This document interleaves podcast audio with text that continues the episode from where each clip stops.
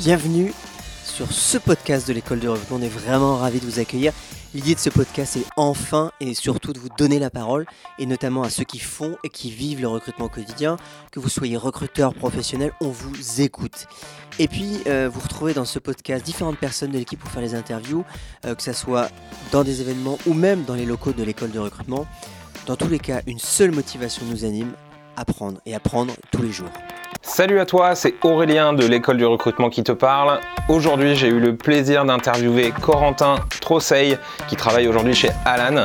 On a parlé entretien structuré, comment il l'a découvert, sa validité, comment il l'utilise au quotidien chez Alan euh, pour recruter ses candidats et comment également ils ont réussi à introduire une véritable culture de l'entretien chez les managers d'Alan.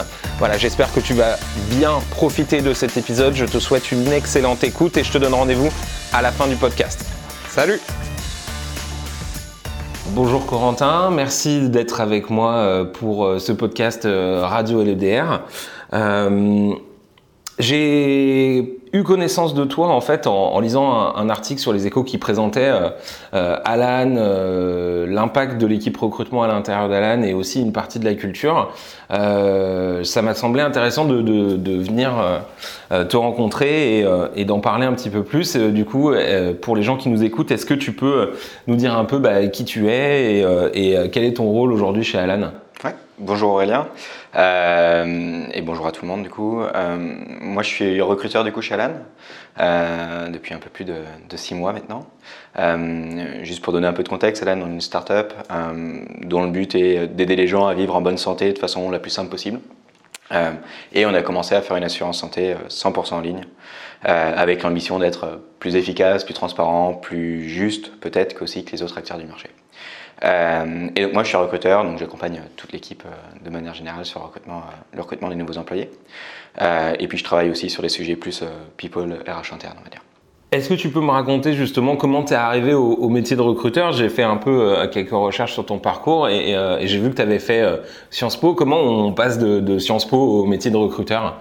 Ouais, euh, en fait, Sciences Po, c'est pas juste euh, une formation qui mène à l'administration publique ou, ou, à la politique. Euh, en fait, Sciences Po, il y a pas mal de masters qui sont spécialisés, notamment un master RH que j'ai fait.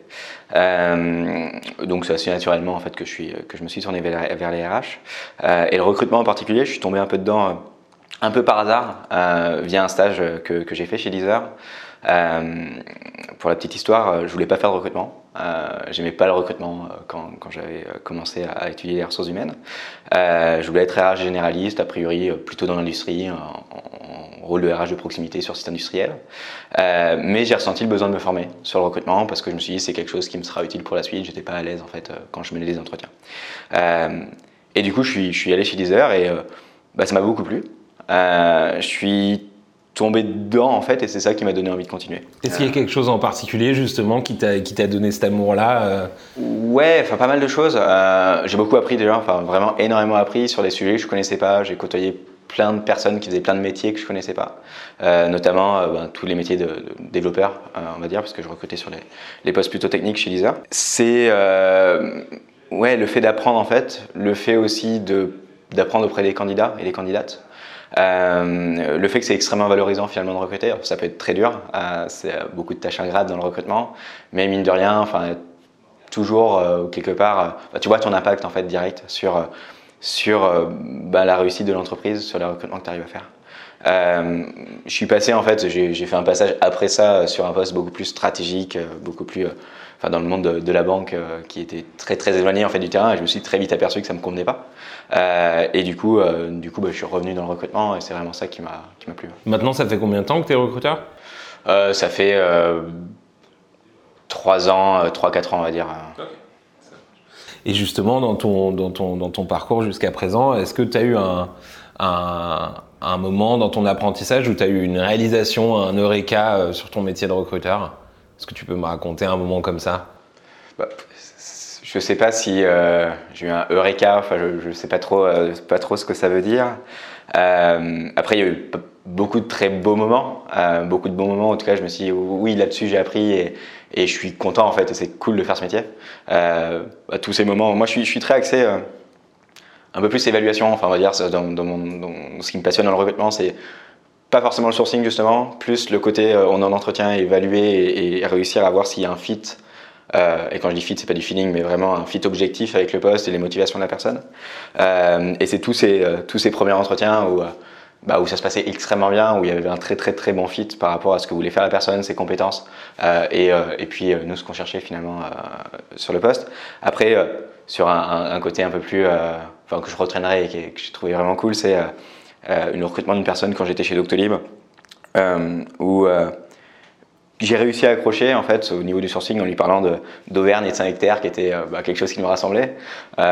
c'était ce mélange un peu de je lâche pas parce que c'était une relance avec bah, en même temps je me fais kiffer parce que bah, je fais une relance qui a pas forcément académique, pas forcément très sérieuse. Et une relance, qui, une relance qui te ressemble au final, parce que tu es auvergnat aussi, donc tu avais quelque chose en commun avec la personne, et c'est ce côté émotionnel qui a joué aussi. Euh, Exactement, et c'est ce côté un peu de... Euh, euh, le recrutement, c'est quelque chose de sérieux, évidemment, mais c'est réussir à créer un lien avec la personne.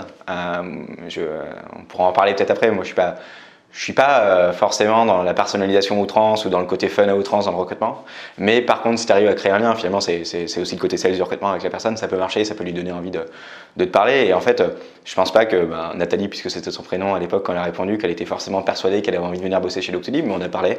Et au final, ça s'est fait. Donc c'est oui, ça. Truc, Ce dont tu es sûr, c'est qu'au final, elle est ressortie de cette interaction en se disant Ah, c'était sympa de parler avec Corentin. Quoi. Exactement. Même si elle il se trouve que voilà, elle a fini par venir travailler euh, chez Doctolib, mais pas forcément. Ça aurait pu être. Euh, l'histoire aurait pu se terminer autrement.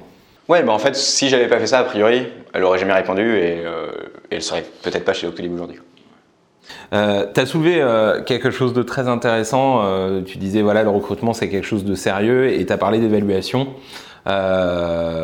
C'était un des points qui était soulevé dans l'article de, des échos qui parlait d'Alan qui m'a beaucoup intéressé. avant de parler de ce que fait Alan plus spécifiquement, est-ce que tu peux me dire comment toi, tu as appris justement, euh, bah, la théorie de l'évaluation et, ces éléments autour de, j'allais dire, de, l'approche scientifique de la sélection dans le recrutement Ouais. Euh, c'est pas mal de choses. La première, c'est, euh, je pense que j'ai une bonne formation. En tout cas, j'ai eu un prof qui a, vraiment insisté là-dessus pendant mes études.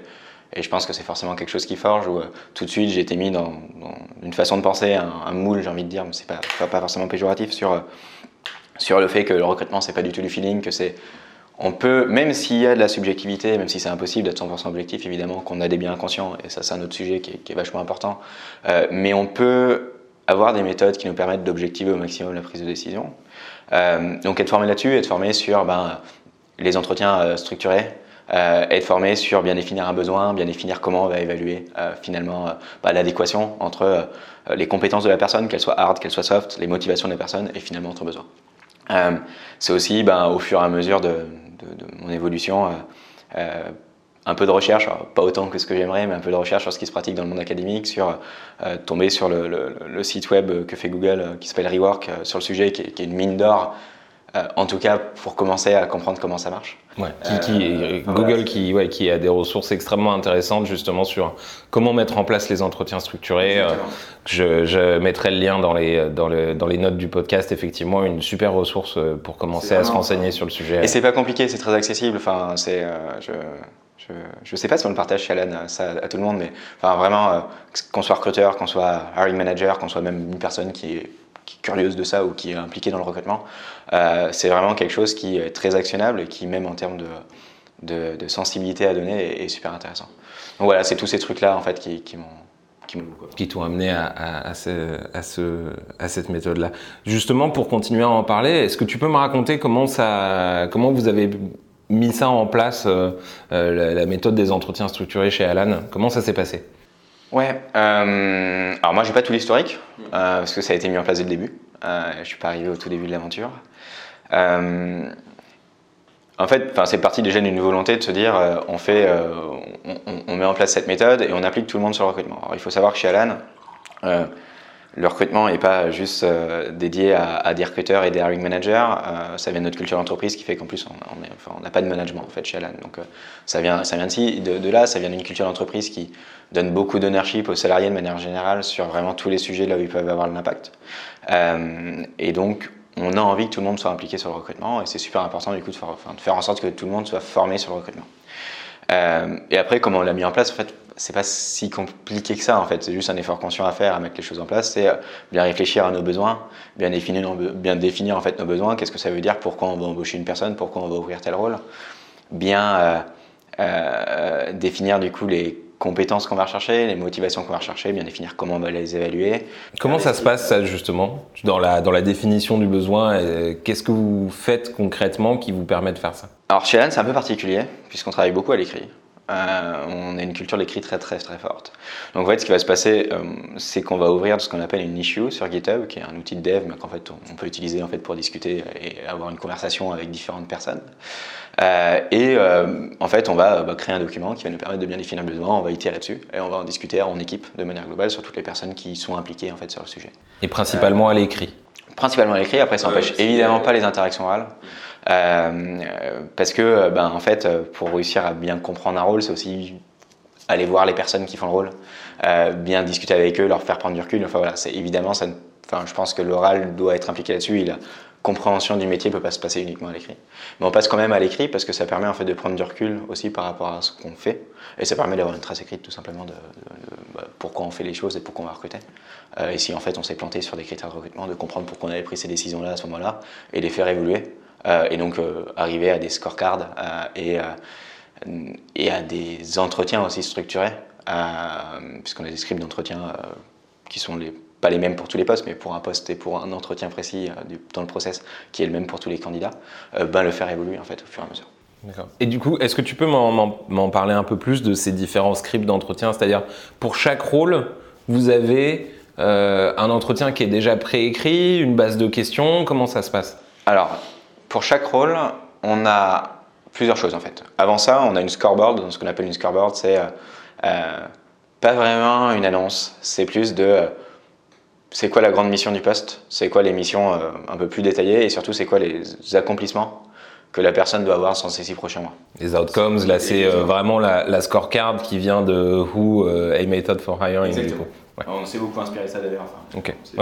On, l'utilise aussi chez nous euh, et, quand on euh, définit un poste. On l'utilise plus forcément en termes de méthode d'entretien, même si on a un entretien qui est tiré de ça et qu'on a fait évoluer après. Mais en effet, Mais la scorecard, effectivement, est une, très bonne ressource issue de ce qu'on utilise nous aussi. Effectivement, c'est ce qu'on on conserve principalement de Who, c'est cette méthode de la scorecard pour la définition du poste. Parce qu'après, ça te permet de bien comprendre des compétences dont tu vas avoir besoin pour que la personne arrive à faire ses outcomes, ce, ce genre de choses. Euh, après, en fonction de ça, on va justement faire un script d'entretien. Donc, on va définir un process pour, tous les postes. Alors, on a un process c'est standardisé pour tous les postes. Mais après, ben, chaque entretien peut différer un peu. Et à la marche, ça peut un peu différer pour chaque poste en fonction de ce qui est le plus pertinent et le plus pragmatique. Et après, pour chaque entretien, on définit ben, un script d'entretien avec des questions. Euh, pour certains entretiens qui sont euh, un peu moins structurés, parce que évidemment la belle théorie, après il y a la réalité de comment tu fais les choses, euh, c'est plus une banque de questions qui peut exister. Donc ça c'est pour les entretiens un peu moins importants, en tout cas on a pris un peu moins le temps de le faire les choses. Pour les entretiens majeurs du processus de recrutement, euh, depuis moi on a un entretien technique, un entretien qu'on appelle behavioral, qui est plus sur les aspects de soft skills et de culture en fait euh, au niveau de ce que la personne, enfin quel type d'environnement la personne aime évoluer, qu'est-ce qu'elle peut nous apporter d'un point de vue culturel. Euh, là, c'est vraiment très standardisé. Euh, et c'est, enfin, on suit le script de manière générale. On peut le faire évoluer, mais c'est plus qu'une manque de questions, c'est vraiment un script. On parle, on parle d'entretien structuré là depuis depuis quelques minutes. Pour quelqu'un qui n'aurait jamais entendu parler de ça, est-ce que tu peux expliquer un petit peu qu'est-ce que c'est que cette méthode et pourquoi elle est, elle est utile? Ouais, je vais peut-être commencer par le pourquoi. Euh, c'est la méthode d'entretien versus un entretien totalement déstructuré où on prendrait un café, on discuterait et enfin, il y aurait pas de. Enfin, ça serait juste des questions au fil de l'eau, mais sans que ça soit préparé. Non préparé. Exactement. Euh, c'est la méthode d'entretien qui permet d'avoir la validité prédictive la meilleure. La validité prédictive, c'est la capacité de ton process de recrutement à euh, mesurer et à prédire la performance d'une personne sur son poste quand elle sera là. Euh, j'ai plus en tête exactement les chiffres, mais je crois que sur un entretien structuré, je ne veux pas dire de bêtises, mais il me semble qu'on est à 0,4 ou un truc comme ça. Sachant que la validité prédictive, ça va de 0 à, en gros, 0, c'est tu tires, euh, tu tires au hasard, en fait, c'est la même valeur. À 1, 1, ça serait parfait. Évidemment, 1, c'est impossible de l'atteindre. Euh, et l'entretien non structuré, c'est proche de 0, globalement. Donc l'entretien structuré, c'est bien mieux. Et l'entretien structuré, en fait, tout simplement, c'est l'effort conscient d'avoir déjà d'avoir établi un script d'entretien en disant voilà pourquoi je pose ces questions, c'est pour évaluer telle chose, telle chose, telle chose. Et après, c'est suivre ton script d'entretien. Pour tous les candidats, la même chose. Après, ça n'empêche pas évidemment d'aller tirer la pelote, on va dire, et de poser des questions de relance donc là, moi, je pense pas que tu peux t'arrêter à la première question et c'est tout, et tu as tout appris. Donc tu vas poser des questions de relance, mais tu as un squelette, en fait, qui va te permettre, en fait, de bah, poser les mêmes, enfin, avoir le même signal, en fait, obtenir le même signal par rapport à tous les candidats. Et surtout, avoir le signal par rapport à tes critères de recrutement. Parce que le but n'est pas forcément de comparer les, les candidats entre eux. Au final, c'est de comparer un candidat à un poste. Et est-ce que cette personne va être la bonne pour toi? Et est-ce que le poste va être le bon poste et la bonne entreprise pour cette personne? Il y a une série de critères que tu as, as déterminés en amont. Tu parlais justement de, dans, les entretiens qui existent chez Alan d'un entretien euh, behavioral, euh, que de ce que je comprends, qui est plus sur la partie culturelle. Comment on arrive à évaluer euh, la correspondance entre un candidat et une culture? Alors déjà, je ne sais pas si on arrive bien, ça c'est la première chose, euh, mais euh, on essaie de le faire au maximum. Et après ça permet aussi d'avoir des signaux et d'en parler potentiellement avec la personne.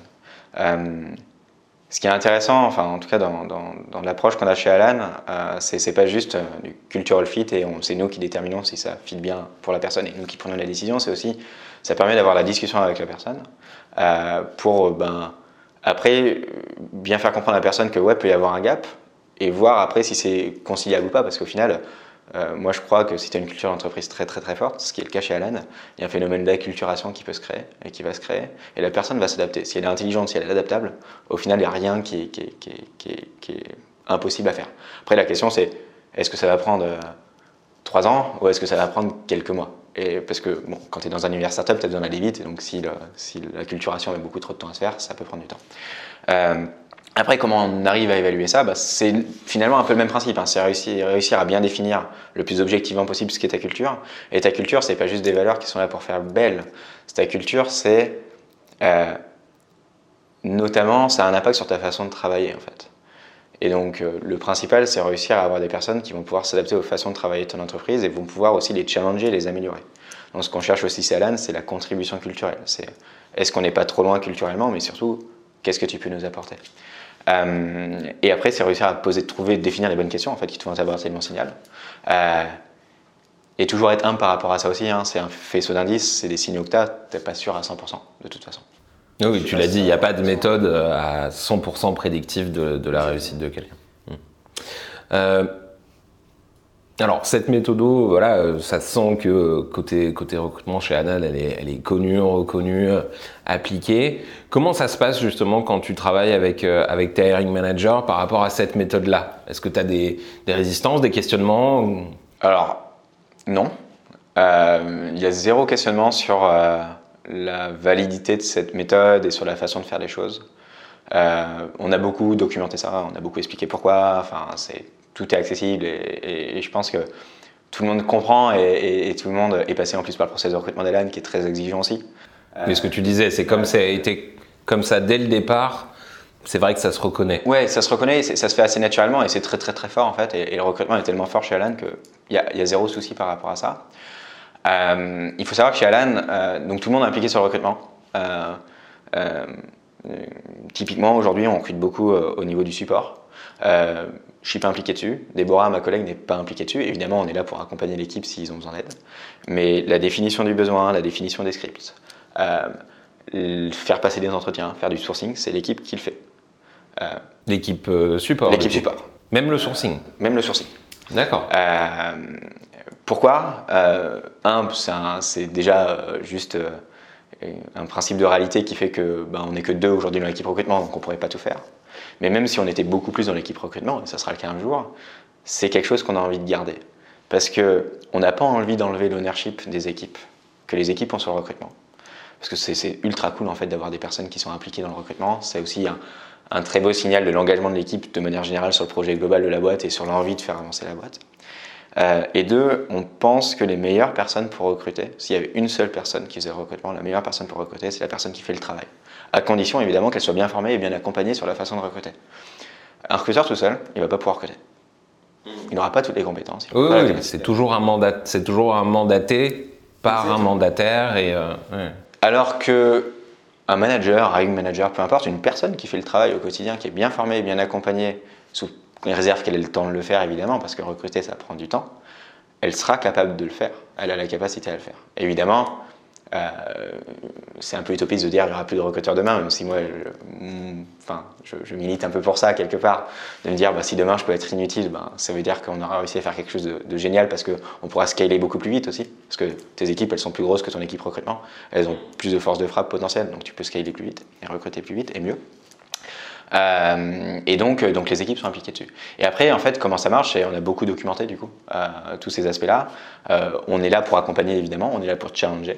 Euh, on est là pour le faire aussi parfois, évidemment, parce que le rôle d'un recruteur, euh, évidemment, c'est de rester en zone et, accompagner les équipes aussi de manière euh, bah, purement opérationnelle. Oui, justement, par rapport à ce que tu disais, c'est, au final, pour toi, c'est quoi le rôle du recruteur? Pour moi, le rôle du recruteur, c'est, enfin, sa mission globale, au-delà de parler des missions concrètes, son objectif, pourquoi il est là, c'est faire en sorte que bah, son entreprise, s'il est un recruteur en interne, s'il est recruteur en externe, c'est peut-être un peu différent. Mais moi, de mon point de vue, je suis recruteur interne, donc j'ai un point de vue sans doute biaisé par rapport à ça c'est euh, pour moi faire en sorte qu'Alan arrive à recruter les bonnes personnes à la vitesse à laquelle elle a envie d'aller, donc euh, en l'occurrence en, phase d'hypercroissance, euh, en, en, étant toujours ultra exigeant, en, recrutant toujours vraiment les bonnes personnes qui vont réussir à te faire avancer et faire progresser en fait ton équipe et qui vont être épanouies aussi chez eux. Mais si tu restes dans cette idée que le, manager est en cap le hiring manager devrait être en capacité de prendre les missions du recruteur, à ce moment-là, le rôle du recruteur, c'est quoi? C'est, alors du coup, d'un point de vue plus global, c'est pour moi le rôle de recruteur, c'est de trouver les solutions qui vont faire qu'on va arriver à recruter.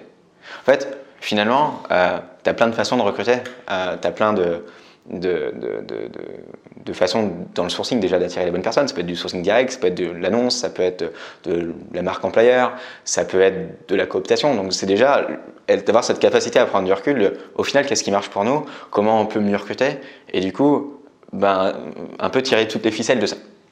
Euh, faire en sorte que l'équipe puisse tirer toutes les ficelles ou tirer les ficelles soi-même. Et après, c'est travailler avec l'équipe pour déterminer comment, en fait, quels sont les rôles que chacun prend, parce qu'au final, ce ne sont que des rôles euh, qu'on peut prendre à des instants ou à un autre. Et parfois, bah, c'est faire du sourcing concret, c'est euh, bah, aller contacter des personnes, faire rentrer des personnes dans le pipe, faire les premiers entretiens, euh, l'idée, le process de recrutement pour bah, un candidat en particulier, enfin, vraiment faire un rôle de, recruteur un peu hands-on ce qu'on a en tête quand on parle de recruteur. Mais c'est aussi Parfois, et c'est peut-être les deux en même temps, parfois ça dépend des équipes que tu accompagnes, ça peut être aussi euh, pour cette équipe je fais plus ce rôle-là, pour d'autres équipes je fais plus ce rôle-là, c'est euh, challenger l'équipe, leur faire prendre du recul, potentiellement les coacher, potentiellement pourquoi pas euh, dans un monde idéal, après c'est une question de temps aussi, faire des entretiens à un binôme mais être plus en retrait pour pouvoir donner du feedback.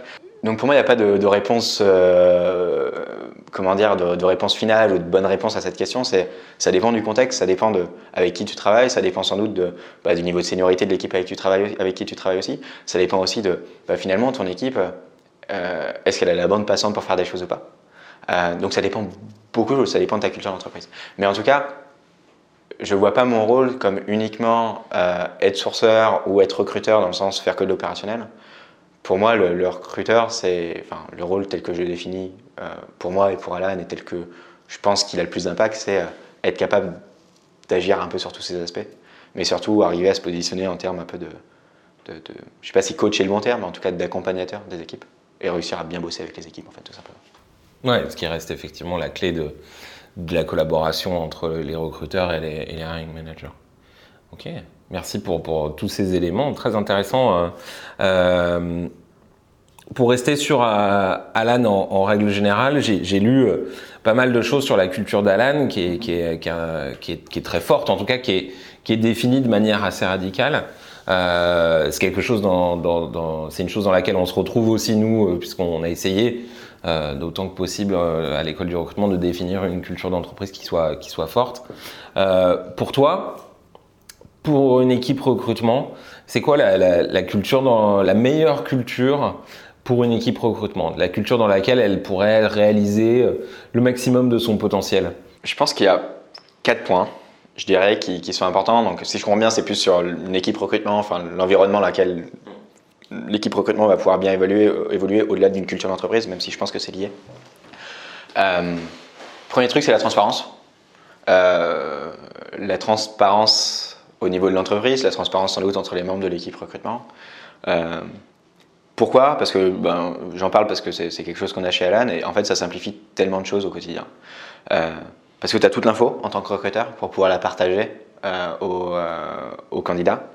et en fait, on parle souvent de, de, vente au niveau du recrutement. Oui, il y a un petit aspect marketing, un petit aspect vente, mais au final, un process de recrutement, c'est aussi la limitation de la symétrie de l'information entre euh, bah, un candidat sur, qui va nous donner beaucoup de signal et puis tout le signal qu'on va donner au candidat par rapport à l'entreprise. Et quant à la transparence, en fait, si tu avais une transparence totale et une, symétrie d'information totale, en fait, au niveau du recrutement, il n'y aurait plus d'erreur de recrutement. Euh, donc ça, c'est génial. En termes d'expérience candidat, c'est génial aussi. Enfin, voilà, il y, a plein, plein de choses qui sont, qui sont super à ce niveau-là. Euh, la bienveillance. parce que, bah, pareil, on veut avoir des résultats, on est là pour recruter les meilleurs pour son entreprise, des gens qui vont nous faire avancer. Euh, mais euh, déjà, on va se planter énormément quand on fait du recrutement, donc c'est important qu'il y ait la bienveillance, euh, la bienveillance entre les personnes de l'équipe recrutement et dans l'entreprise en manière générale. Puis c'est important en fait de manière générale en fait dans les relations de travail. La curiosité et le partage, ça, ça me paraît évident. Mais après, s'il y en a un qui me paraît encore plus fort, c'est bah, le sujet dont on a parlé tout à l'heure, c'est l'ownership.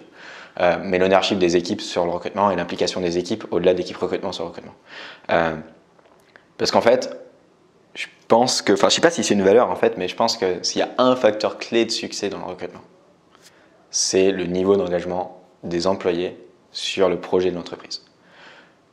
Quand je dis ça, j'entends par là que tu peux foutre le meilleur ou la meilleure recruteuse dans une entreprise, si les personnes ne sont pas engagées, ça ne marchera pas. Tu as beau faire les meilleurs messages d'approche, être le meilleur en sourcing, être le meilleur candidat, le, enfin, le meilleur euh, recruteur, enfin, le recruteur qui a le plus d'empathie, qui arrive à attirer les, candidats, à faire en sorte qu'ils soient un peu amis avec toi, qu'ils te fassent confiance et tout. Au final, ils vont pas travailler avec toi directement, ils vont venir pour une équipe, ils vont venir pour un projet d'entreprise. S'il n'y a pas l'engagement de l'équipe derrière, ça ne marchera pas.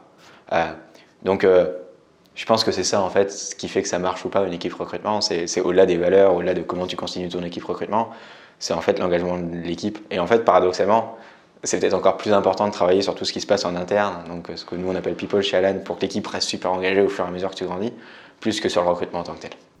Oui, c'est certain que euh, au final, tu, si, si tu n'as pas cet engagement global, tu passes ton temps à remplir un, vase qui est percé en fait. Tu, peux faire rentrer de l'eau, il y en a toujours qui finit par sortir et tu passes ton temps à essayer de re-remplir quelque chose qui qui, qui, qui fonctionne pas. pas recruter, je pense. Enfin, ça sera mm. beaucoup plus dur à recruter. Et puis, en fait, de mon expérience perso, euh, l'implication de l'équipe sur le recrutement est souvent un signal de l'engagement de l'équipe ou pas. Euh, et euh, bah, un, autre, un autre KPI que tu peux avoir, c'est le, est-ce que les gens vont avoir envie de faire venir des gens qu'ils connaissent, donc les cooptations, typiquement.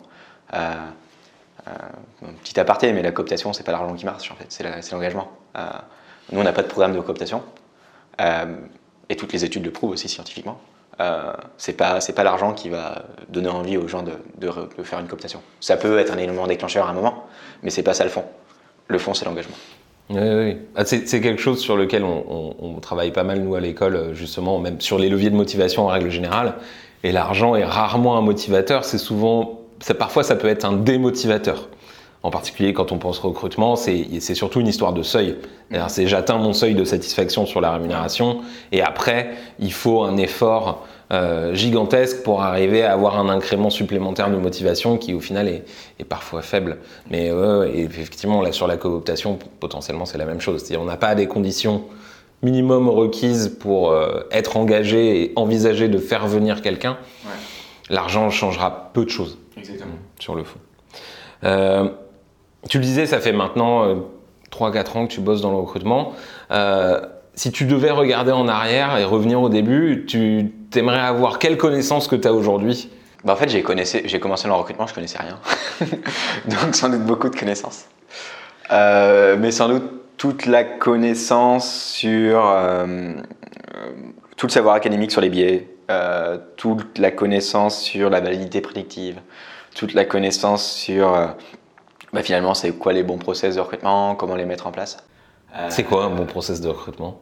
Ah, C'est très large comme question, mais. non, mais tu, tu du coup ça me questionne.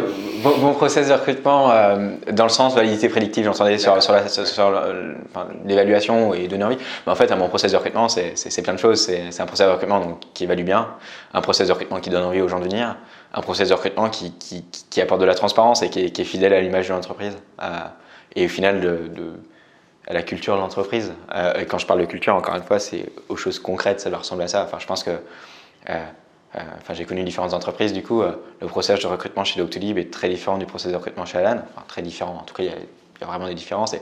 Et, tu vois très bien que ben, si tu veux aller bosser chez Alan, tu ne pas, vas pas obtenir les mêmes signaux que, que, chez Doctolib. Et je pense que tu vas te rendre compte en fait, d'un process de recrutement, quelle entreprise te correspond le mieux. Donc ça, c'est ça en fait. C'est finalement un process de recrutement dans le monde idéal. Et encore, c'est encore une fois le monde des bisounours, mais peut-être pas en fait. C'est un process de recrutement qui va faire qu'une personne avec que tu as envie de faire venir va être capable de dire non, je pense que c'est pas le bon poste pour moi, c'est pas la bonne entreprise pour moi, je ne viens pas. Alors qu'elle n'a aucun intérêt à le faire, a priori. Mais juste, elle va dire non. Alors que tu vas, toi, tu vas peut-être pas le savoir en fait. Donc voilà. Et euh, tu parlais justement dans, le premier savoir que tu as, que as cité et que je trouve extrêmement intéressant, c'est la, la, connaissance des biais cognitifs. Pourquoi euh, c'est un, un, savoir qui t'est utile aujourd'hui? Parce que c'est un truc que j'ai lu assez longtemps euh, j'ai très longtemps été uniquement dans l'aspect il euh, euh, faut faire quelque chose de super carré, de super objectif, comme ça on va être le plus objectif possible. Mais quand tu fais ça et que tu écartes tous les biais cognitifs, tu peux en fait être piégé par tes propres biais et penser que tu vas être super bon et que ton process il est super cool. Mais en fait, comme il est biaisé à cause de tes biais, en fait, en fait il sert à rien, quoi, globalement. Donc, si tu n'en as pas conscience. Si tu n'en as pas conscience, évidemment. Euh, et donc, du coup, en fait, être conscient de ces biais et avoir commencé, et je suis loin d'être un expert sur le sujet, il y a des gens qui sont beaucoup mieux qu'avec moi et j'ai pas assez creusé le sujet. D'ailleurs, c'est un des aspects que, d'un point de vue individuel, j'ai envie de creuser plus pour moi. Euh, et au niveau de l'entreprise aussi, chez Alan, c'est quelque chose où je pense qu'on peut aller plus loin. Euh, euh, c'est, prendre conscience de ces biais. Donc c'est bien d'avoir, d'abord d'être conscient qu'il existe des biais, que peu importe ce que tu fais, il y aura toujours ces biais. Après, l'étape d'après, c'est bah, quels sont mes biais personnels et comment je vais pouvoir les contrer. Euh, euh, il y, a un petit projet qui est assez facile à faire, il y a des petits tests qui sont assez, assez faciles à faire, qui s'appelle le projet Implicit. Euh, je crois qu'il y a Harvard, enfin l'université Harvard, il me semble notamment, qui est, derrière ce, projet. En fait, c'est un petit test qui dure pas très longtemps. Tu peux tester différents biais, ils, en ajoutent d'ailleurs de, plus en plus, euh, où tu peux tester ben, ton biais par rapport, il y a notamment un test que j'ai fait pas longtemps, il n'y a pas longtemps, qui est le genre, donc notamment les femmes dans la tech. Est-ce que tu es biaisé ou pas? Moi, je pense que je suis pas biaisé à la base. En fait, si, j'ai un biais. Mais je pense qu'on pense tous qu'on n'est pas biaisé. C'est, c'est, une, c'est une réaction naturelle. Euh. Et donc, euh, quand tu es conscient de tes biais, au final, en entretien, tu vas pouvoir faire plus attention à ça, euh, te dire attention, j'ai cette réaction et j'évalue ça comme ça, mais est-ce que c'est pas mon biais qui peut le faire? Donc, j'ai peut-être essayé d'avoir plus de signal par rapport à ça. J'ai peut-être essayé de voir, au lieu d'être dans un biais de confirmation qui va, en gros, je vais voir que les choses qui, qui vont conforter dans ce que je, dans ce que je pense. Je vais peut-être essayer de faire attention plus à, à tout ce qui peut me, enfin, me, de, me dire en fait non, en fait j'ai un biais. Donc du coup ça, ça c'est des signaux qui, qui en fait sont plutôt très positifs vis-à-vis de cette chose-là. Enfin voilà. Donc euh, évidemment c'est pas parfait, il n'y a pas de méthode parfaite, mais euh, mais c'est important d'être conscient de ça. C'est quoi le, pire conseil qu'on t'ait donné justement euh, dans, dans, ta carrière de recruteur jusqu'à présent, si on t'en a donné un, un très mauvais? Pas souvenir d'un conseil euh, ultra mauvais qu'on m'ait donné personnellement. Euh, peut-être, mais en, tout cas aucun qui m'a marqué. Peut-être un truc, euh, un truc qui m'énerve un peu, enfin deux, choses où, c'est des conseils qu'on peut donner de manière générale et, qui moi, enfin en tout cas je, je pense pas en fait que ce soit des bons conseils. Ça va être ne pas répondre à tout le monde sur les annonces. Euh, enfin sur, les candidats qui ont postulé. Euh, ça peut paraître un peu bateau comme ça, mais c'est vrai qu'en fait, quand tu prends du temps à répondre, bah, c'est du temps, c'est la bande passante que tu prends à ne pas faire autre chose. Mais en fait, euh, bah, je pense que c'est une, des taglines, on va dire, de l'école du recrutement, quelque chose que vous avez popularisé candidat, c'est pas un métier. Et, donc, du coup, la personne a passé énormément de temps déjà à, postuler, elle a déjà fait un effort pour postuler. Donc, c'est la moindre des choses d'un point de vue éthique, en fait, euh, au-delà de la marque employeur. Enfin, voilà, c'est une question d'éthique, en fait, une question de professionnalisme de, bah, de répondre. Après, je dis pas qu'on euh, fait des réponses ultra personnalisées, non, mais à minima, en fait, t'enlèves du stress à la personne. En fait, euh, on, est tous, on a tous été candidats un jour. bah, c'est stressant nature, en fait. forcément. Comment? Pas forcément, oui. Ouais, mais globalement, mais c'est stressant en fait d'envoyer une candidature et de ne pas avoir de réponse. Et au final, rien que le fait de recevoir une réponse, même si c'est une réponse un peu bateau, de désolé, on, ça ne matche pas, au, bout d'un moment, tu es fixé, quoi. C'est plus ça. Donc t'enlèves ce stress. Euh, et puis le deuxième, c'est pas un conseil, mais c'est un petit moment euh, troll, on va dire, que, j'ai envie d'avoir ici, c'est euh, euh, dire que le recrutement est par RH. Euh, moi, je suis pas d'accord, par exemple. Et, du coup, du c'est quelque chose qui est de plus en plus populaire, je trouve, dans la communauté recrutement, recrutement parisienne. Et je pense que c'est un peu plus complexe que ça, en fait, comme, sujet. Et je pense que les deux sont intrinsèquement liés, à la fois au niveau global, mais même au niveau des compétences, ou euh, euh, au niveau aussi de, de, ce que tu peux faire ou d'évolution de carrière. Euh, ça, peut être, ça peut être intéressant aussi. Il est- Il est certain que les deux, j'allais dire, les deux sont liés dans le sens où il y a. Pour nous, c'est pas une histoire de guerre de chapelle, c'est-à-dire euh, est-ce que le recrutement est dans les RH ou pas? C'est plus une histoire de regarder les compétences nécessaires à un bon recruteur et regarder les compétences qu'on estime nécessaires à un bon RH. On trouve qu'il y a une opposition dans ces deux, euh, dans ces deux modèles-là. Pourquoi?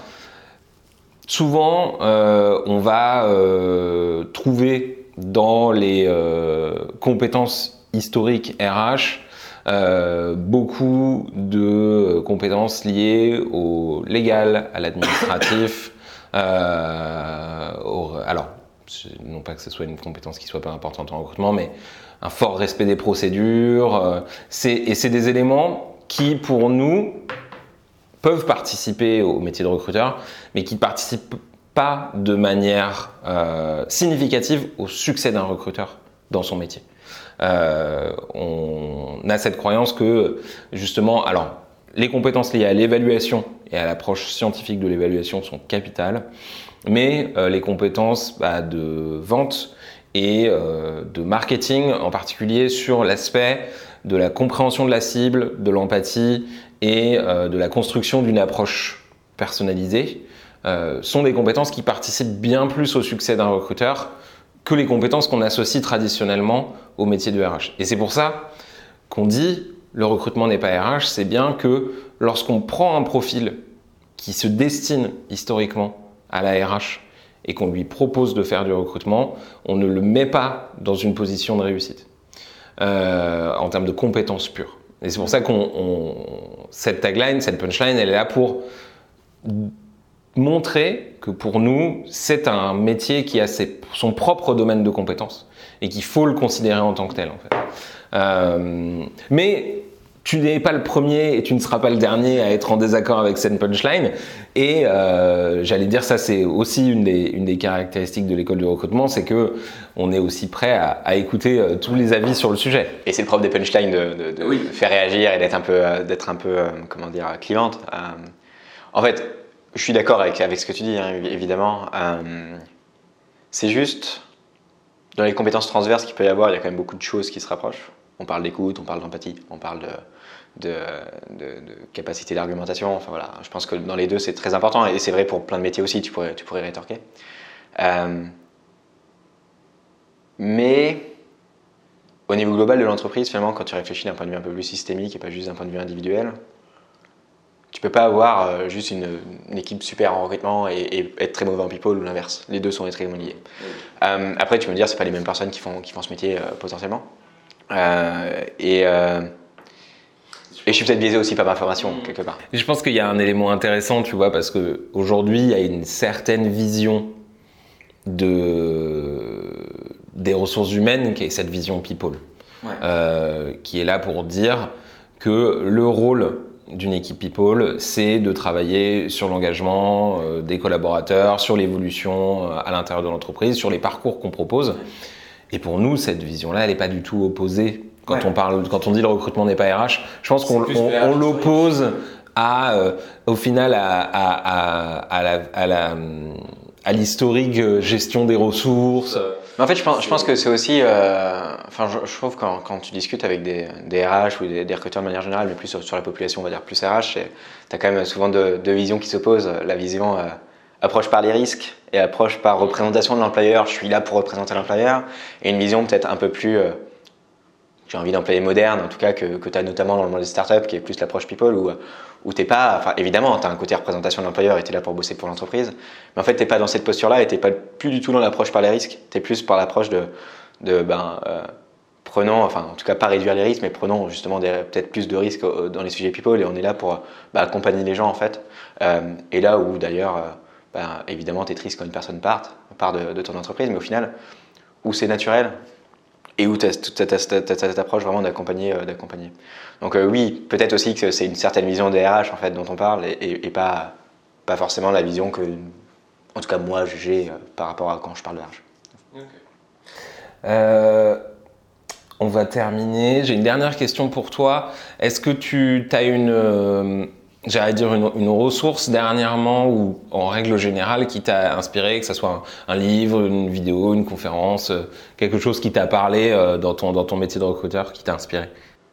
Ouais, euh, le dernier truc qui m'a beaucoup marqué, c'est le talk d'Audrey Neveu sur la diversité.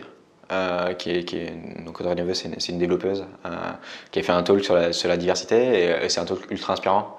Euh, que euh, j'ai partagé à toute ma boîte euh, quand, quand j'étais pas encore chez Alan à ce moment-là, mais voilà, où j'ai dit il faut absolument que vous regardiez ça. Parce que pareil, c'est. enfin ça m'a ouvert les yeux, moi personnellement, sur des choses. et c'est, je pense, quelque chose qui permet de comprendre un peu, un peu mieux la diversité dans la tech, peut-être aussi ce qu'est le féminisme, de manière plus générale. et en tout cas, quelque chose qui, est, ouais, qui était vraiment très, très, très inspirant. Donc, euh, je pense qu'il est trouvable assez facilement ce talk. Et, euh, mmh. franchement, si vous l'avez pas vu, euh, dans les notes, dans les notes du podcast. Enfin, si vous l'avez pas vu, regardez-le. C'est vraiment 45 minutes, je crois, mais vous perdrez pas votre temps, quoi, vraiment. Qu'est-ce que tu en as retenu justement le, le, le, principal apprentissage pour toi? En fait, j'ai pas forcément un apprentissage précis. C'est plus, ça m'a ouvert l'esprit ça m'a mis en position d'empathie de, et de compréhension. En fait, l'approche de, de, Audrey, du coup, est, vachement intéressante sur... Euh, euh, elle dit les choses très clairement, mais en même temps, euh, elle, prend du recul aussi par rapport... elle prend des exemples très concrets hein, de, comment ça se passe dans sa boîte et comment elle a réagi sur les exemples. voilà. de, bah, au final, en fait, c'est une question de communication, en fait.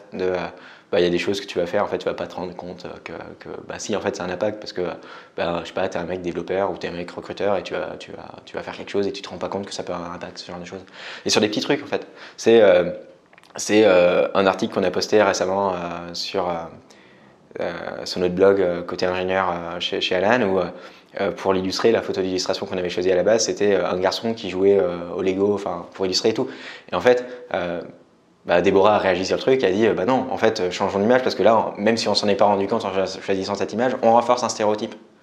Et évidemment que c'est pas au niveau euh, individuel. Enfin, je, pense que très peu de personnes, en fait, euh, ça existe encore malheureusement, mais très peu de personnes vont discriminer ou vont être conscients en fait de, leur biais quand ils font ces choses-là. Mais finalement, c'est un petit exemple qui, en fait, on voulait pas, évidemment, nous ce qu'on veut chez Alan, c'est faire des choses au niveau, enfin d'ailleurs on a un problème au niveau de l'équipe ingénieure, donc on, commence à travailler dessus sur comment on peut avoir une approche beaucoup plus proactive sur avoir plus de diversité, notamment plus de diversité de genre, justement, de notre équipe ingénieure. Mais c'est des petites choses en fait comme ça. Et, euh, et ce talk-là m'a ouvert notamment les yeux là-dessus. Ok.